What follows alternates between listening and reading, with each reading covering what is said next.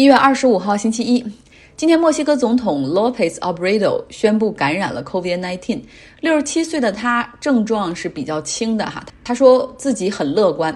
他是左翼的那种民粹领袖，此前他也很少戴口罩，在疫情期间活动并没有减少。过去记者质疑他说：“你为什么不戴口罩？”然后他是回答说：“除非我贪污腐败没脸见人了，否则我是绝不会戴口罩的。”感染了 COVID-19 之后，他表示自己将会在总统府里办公，并没有强调会严格的隔离。那墨西哥目前的疫苗采购呢，是在推进的过程中，准备和俄罗斯谈一谈，可能会进口他们的斯普尼克五号。我们来说说疫苗的情况吧。这个辉瑞和 BioTech 的疫苗在产能上遇到了瓶颈，哈，主要是针对欧盟地区的。上周五的时候，他们表示说，最近一周的交付将会比之前给欧盟的预期大概要降低百分之六十左右。那是因为他们改变了一家欧洲的这种疫苗供货厂的生产流程啊。这个改变呢，是为了日后能够更好的提高产能，预计大概一到两周就可以恢复。对此啊，意大利是非常的愤怒，他们甚至威胁说要起诉辉瑞。这种延迟是不可接受的，因为疫苗供不上，很可能会威胁或者打乱整个疫苗接种计划。那果然呢，在刚刚过去的周六开始，意大利就不得不将每天的疫苗注射量削减百分之七十，他们要将有效的供给集中在有一些人可能需要接种第二针的这个疫苗上。那西班牙的情况呢？政府官员帮助军队中或者政府中的权贵哈，然后来插队打疫苗。这两天在西班牙媒体上就被大幅的报道。据报道说，军方的首席参谋官和几位其他的高级级别的军官都已经接种了疫苗，但实际上按照。顺序哈还轮不到他们的年龄段，在欧盟的其他国家里面，很多国家是有意让自己的政府首脑和军队高层率先接种，啊，看起来也像是一个 vaccine campaign，就是对百姓来说，你看这个疫苗是很好，我们都需要有信心。但是西班牙的策略就是严格按照这个需求和年龄，目前呢接种的是医护人员和养老院工作人员以及在养老院居住的老人，下一个阶段的这个接种的。人群呢是八十岁以上的老人，那么这个参谋长的年龄是六十三岁，不符合现阶段的接种，所以看到了这个现任的西班牙总理桑切斯敦促这些插队打疫苗的政府官员和军队官员主动辞职，被曝光出来的这个参谋长也在昨天交上了辞呈，但这还不算完哈，这个在。南部的安达卢西亚省，然后也发现有这个当地的政府官员插队打了疫苗，那边也有两个人辞职。那么现在记者还在做大量的调查，看看还有没有目前呢在中央政府层面和地方政府层面插队打针的官员。权贵们希望尽早的接种，这可能从侧面证明了对疫苗还是很有信心的哈。也许会带动百姓就是去按部就班的进行接种。有权有势有钱的人在想方设法找渠道来打疫苗。据说目前在黑市上，辉瑞疫苗一针被炒到了五千美元。那像我姑姑，她生活在意大利嘛，之前她对于疫苗的接种很有疑虑，就是担心副作用。因为那她呢又是七十五岁以上的人群，如果说按照顺序的话，很快她就可以轮到她这个年龄段来接种了。我相信啊，听到这样的新闻之后，可能她也会对这个疫苗重新评估，可能做出改变。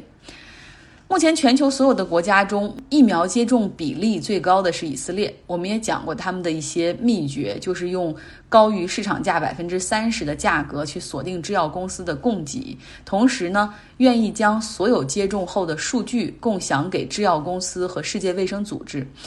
相当于是我们愿意用九百万的以色列人做一次大规模的疫苗试验。他们这个数据定期会报给这个辉瑞哈和世界卫生组织。那我们来看一看副作用的情况到底怎么样。在之前报告的六十五万接种人口中，只有五十一人出现不良反应，他们就是有的人再次前往了医院。那另外呢，有六百五十二人报告说出现了负面感觉，但是是比较轻微的，就是有点皮肤痒啊，有的人有点过敏啊，或者嗓子肿痛、肌肉酸疼、头晕、稍微的发烧，但是很快就没问题了，跟跟过去打像流感疫苗之后的这种反应没有太大的差别。那么之前呢也讲过，说以色列的疫苗速度接种非常的快，是得益于它的全民医保系统。所有人的医疗药物的信息都已经被电子数据化存档。那么，以色列卫生部是有所有的信息，百姓呢有自己的这种医疗卫生账号，登录网页就可以看到相关的信息。当他的这个年龄段触及到政府的这种下一个接种目标的时候，这个页面上就会出现提示。同时呢，也会给百姓去发这个手机信息，就是说你可以去预约了。登录之后就一键点击预约，寻找合适你的时间和合适你的这种注射网点，然后三十秒之内得到确认信息，包括时间、地点，你需要做什么准备，第一针的注射时间以及第二针的注射时间都在里面。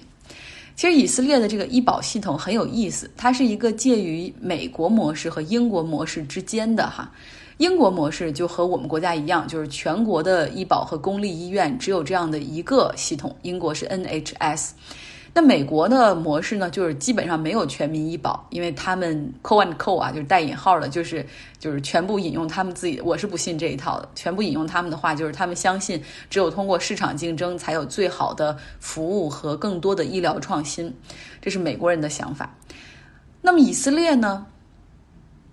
他们的这个模式就是允许全民医保，但同时他们有四个非盈利的组织，然后来提供这种 HMO，他们叫 HMO，就这种医保系统的服务。然后每一个医保系统下面都有自己下属的医院。那么作为以色列的百姓，如果你觉得这个 A 体系里的服务不好，或者等待时间太长，或者你觉得医生不够专业的话，就可以换到 B 体系里面，然后去这个 B。这个医保就 B 这个医保覆盖下面的医院里面去看病，所以说在允许全民医保的情况下，还允许有竞争的存在。以色列是发达经济体中倒数第二个进行医保改革的哈，就是由这种私立医保体制改成国家医保体制。那么现在发达经济体中唯一剩下一个没有改的就是美国了。以色列的改革发生在一九九五年。当时呢，政府是用这个专项的医保金，就像每个月跟全民所收的这种我们一样哈，这种扣你的医保金，然后加上税收的补充，让国家成为了唯一的公立医院的医保提供方，有效的控制医疗服务的价格和药品的价格，同时呢，确定医保是公民的权利，就是你每一个人都需要有医保，这和你有没有工作、你多大年龄没有关系。美国呢，国家只负责两部分人的医保，一个是低收入人群，另外一个就是老年人，而剩下的部分就是你全部是要自己自行购买商业保险。有工作有雇主的会由公司来提供医保，那自由职业者和依靠那些时薪打零工的人，比如说有的可能一周有三天在餐厅里工作，有两天在这种。呃，在在酒店里做保洁员，等于说他这样的话就没有固定的雇主，他们这样的部分呢是需要自己来购买，所以在美国很多人实际上是没有医保，我们可以用带引号的说裸奔的这种来来形容这部分人。那有一部分是年轻人，他们工作也不是很稳定，然后觉得自己又不会生病。那第二类人就是完全觉得医保太贵了，负担不起，而且很多医保系统，你如果是自己去买医保的话，实际上你没有这样的一个议价能力，你所能买到的医保实际上也很烂，就是交不少的钱，但是实际上你最后的扣配，就是你不论是看医生还是开药所要承担的自付部分也很高。平时看医生的话，你需要有一个医保，然后你才能够预约到医生。但是看急诊的话是不需要医保的哈，就是到医院本着治病救人，没有人会问你要任何，然后符合急诊的哈，直接看病。后面呢再来这个由医院来算价格和结账。所以很多没有医保的人就把急诊当成自己看病的唯一途径。所以这也就意味着很多。病症没有办法在早期得到发现或者抑制，然后一发现就是或或者忍了很久，然后看急诊发现就会特别的严重，没有办法救治的那种。那么来说说有医保的人群吧，不同公司会给员工买不同档位的这种保险哈。我可以说，假如说谷歌，它给员工买的一定是最最最高级的那种，比如白金级的保险，那你自付的部分很低。而像我们这样的公司呢，可能买的是黄金级的哈，那你自付的部分可能略高一点点，就是因为有不同的这种医保的政策，然后你不同的这种 company package 是不一样的，所以。在医院你看不到任何的价格，就是你在去看医生之前，你不知道今天你可能会花多少钱。在住院之前，你你没有概念说哇，这个大概多少钱可以？医生给你开药的时候，他也或者给你开一单子做检查的时候，他也没有办法告诉你这是多少钱，因为这跟你的保险是直接挂钩的哈。所以说，至于要花多少钱，就是事后他们会稍微复杂一点的，事后会给你算出价格，寄出账单，有这么一个消费不透明存在在美国的这种医疗体系中。大家以前都可能看过那个新闻哈，就是说啊，这个孩子发烧了，带去医院做检测，然后打了几针，最后收到了五千多美元的账单。对，就是因为你根本不知道每一项到底是多少钱，导致你在最初的时候就没有选择权。但是还有一个特点，就是最终你看到这个账单的时候，你是可以给医院打电话，然后来进行讲价的。就是你说我付不起，这个太贵了，太离谱了，然后我这超出我的偿付能力，然后他们医院方面最终也会跟你做出协商。我有两个同学，一个同学呢是之前鼻子要做一个小手术，扣除保险的部分，自己还要再交八千多美元，然后就那个时候还是学生，完全交不出来，然后就跟医院说，最终妥协到了两千多美元。然后另外也是还有一个同学，他是孩子的心脏跳动太快，然后就去医院住了几天院，然后进行监测，最后也是一个天价账单。后来讨价还价哈，就是讲我自己多么的穷啊，然后收入多么的低，如果你现在逼我去付款，那我只能申请个人破产，最后你们一分钱也拿不到，我这个家庭也被你毁了。那最终呢是妥协到了一个价格。美国医疗服务的价格太高了，所以下一步要怎么走哈？就是如果所有的发达经济体大家用的全部都是全民医保的话，我看不到任何理由，就是美国为什么还要坚持自己的这一套？以色列的医保改革就是一个很好的借鉴。有朋友提议我说可以效仿 Jessica 来讲讲美国的日常生活哈，然后那所以我也想搜集一些问题，就是大家对什么东西感兴趣。如果你让我按照字母来讲 A B C D 的话，我觉得我我不知道该讲什么，所以你对美国的哪些方面感兴趣，我也会尽我所能讲给大家来听。结尾呢，请出一位老朋友 Zoe，如果大家还记得的话，他就是那个因为特别喜欢。斯里兰卡，然后后来辞去了国内的工作，在斯里兰卡居住并且生活的那位哈，然后他现在呢也是因为疫情的情况又回到了国内，呃，我们来听听他的情况如何。嗨，大家好，我是周乙，很久没和大家分享了。不过张奥同学的分享呢，我几乎每期都有听。然后最近的话，听到 Michelle 也从国外回来，然后常住在呃重庆。其实我在去年八月份，也就是二零二零年的时候也回国了。我之前一直在斯里兰卡那边上班，因为疫情呢，再加上去年八月份我好朋友生了小孩，我就立马回国了。呃，我在科伦坡大学研读的一个 EMBA 的一个课程，我也暂时申请了休学。我其实回国后没有完全适应国内快节奏的一个生活还有工作。尤其是这几年冬天哈，我我几乎都是在东南亚度过的。今年冬天有几天特别冷，我虽然是在深圳，但是我的手和脚都长了冻疮，天天都觉得好冷啊。不过好在这几天呢没有那么冷，再加上现在的防寒的科学技术发达多了，像有什么加热的 USB 手套啊，加热的围脖呀，加热的马甲。这些神器对于怕冷的我来说真的是太友好了。呃，再说说我回国后，除了给自己安排了一次去西藏的一个行程，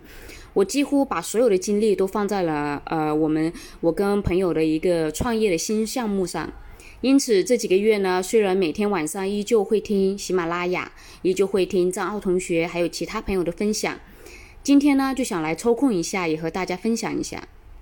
说了这么多，我再来分享分享斯里兰卡那边的防疫情况吧。我虽然已经不在那边了，但是一直关注着那边的消息。我还有很多朋友其实在那里。其实斯里兰卡的疫情在去年十月份开始变得有些失控。八月份我还在斯里兰卡的时候，那时候只有十一例死亡，确诊的病例也只有两千多例。但是现在就不容乐观了。截止到二零二一年一月二十三号的。累计确诊病例就已经有五万七千五百八十七例，累计死亡已经有两百八十人。从我回国八月份的十几例，才几个月的时间，几乎是直线的增长。同时最近也爆出了一些华人也感染了新冠肺炎。再从数据上看，进入二零二一年之后呢，斯里兰卡每天增加的病例数不断攀升，连续十天新增的病例都在七百人左右。这对于原先是防疫优等生的斯里兰卡来说，现在的情况真的是不容乐观。斯里兰卡的医务协会还有公共卫生检查员联盟，他们已经多次警告过，呃，疫情几乎是到了不可控的边缘。而且在这里再说一句，这些数据还只是基于有限的检测数据。我想这句话我不用多说什么，大家应该都明白是什么含义了。然后我们再来说说斯里兰卡最近的一些比较奇葩的操作吧。就在欧美国家开始采取措措施实行二次封锁的时候，斯里兰卡却采取了相相对来说比较宽松的一个政策。我现在都记得，二零二零年四月份，斯里兰卡的圣加罗还有泰米尔新年，全国上下都是在家隔离，过年也就是在家隔离过年。可是如今，全球都在面对二次爆发的时候，他们的一些旅游景点开始恢复运营，各种商家开始举行各种活动，新年啊，之前的圣诞活动啊，这些呢，我们都还可以理解，毕竟斯里兰卡这样的小国家。实行全岛的封锁之后，民众生活是很困难的，大家都想要摆脱困境，重整生活。但是更奇葩的操作来了，在十二月底，斯里兰卡开放了部分国境，迎接了迎接了九个月以来的第一批测试入境的游客——外国游客，乌克兰。这批游客大约有一百八十多人，这些人当中呢，来到斯里兰卡后确诊的病例至少有五例。而现在，也就是二零二一年一月二十一号，斯里兰卡全面重开边境后，希望能够迎接来自世界各地的游客。对于开放国境，斯里兰卡旅游促进局发布了相关的安全规定，欢迎是呃国际游客访访斯。游客不需要最低访问天数，也就是说，呃，不论你说是待三天啊，还是四天左右，都可以，可以在酒店使用所有的设施。包括游泳池、SPA，还有健身房等等。唯一的要求就是，游客需要在前十四天入住经过安全认证的一级酒店。这个目的是为了要确保当地社会还有旅游业人员的一个安全。我再来分享一下斯里兰卡安全认证酒店是怎么认证的哈。安全认证酒店是指遵守健康规定和旅游运营指南，并且经过独立审计公司评审。安全证书上带有每个认证酒店独有的二维码，游客可以扫扫描二维码获得酒店的信息，还可以向旅游局举报违反健康规定的行为。获得安全认证的一级酒店是国际游客前十四天必须住宿的专门的酒店，不接受当地人的预订，也不接受当地人活动或者是宴会。游客入境前必须预订上述的认证酒店，但是在抵达的前十四天，不限制住宿认证酒店的数量。也就是说，在这十四天里，你可以自由的更换酒店住。其实，它这个政策我们可以理解为，斯里兰卡现在因为疫情，国内经济不振，政府缺钱，因此在多方讨论之后呢，他们希望能借助重开国门迎接游客，希望能带来一定的收入。呃，至于大众期盼的一个疫苗呢，在斯里兰卡相对来说，在他们国家反对接种疫苗的声音比较少，这是一个相对好的条件。但是对于背负大量外债的斯里兰卡政府来说，他们是主要寄希望于国际援助和贷款来实现疫苗的接种。非常感谢 Zoe，也欢迎他有空给我们讲一讲他的创业和心得哈。那他讲的这个斯里兰卡确实也是没有办法，政府为了经济就是进行了妥协，现在开始向全球的游客进行开放。那到底会有多少的游客量前往，也是一个值得持续关注的问题。好了，周一的节目就是这样，希望大家本周有一个愉快的开始。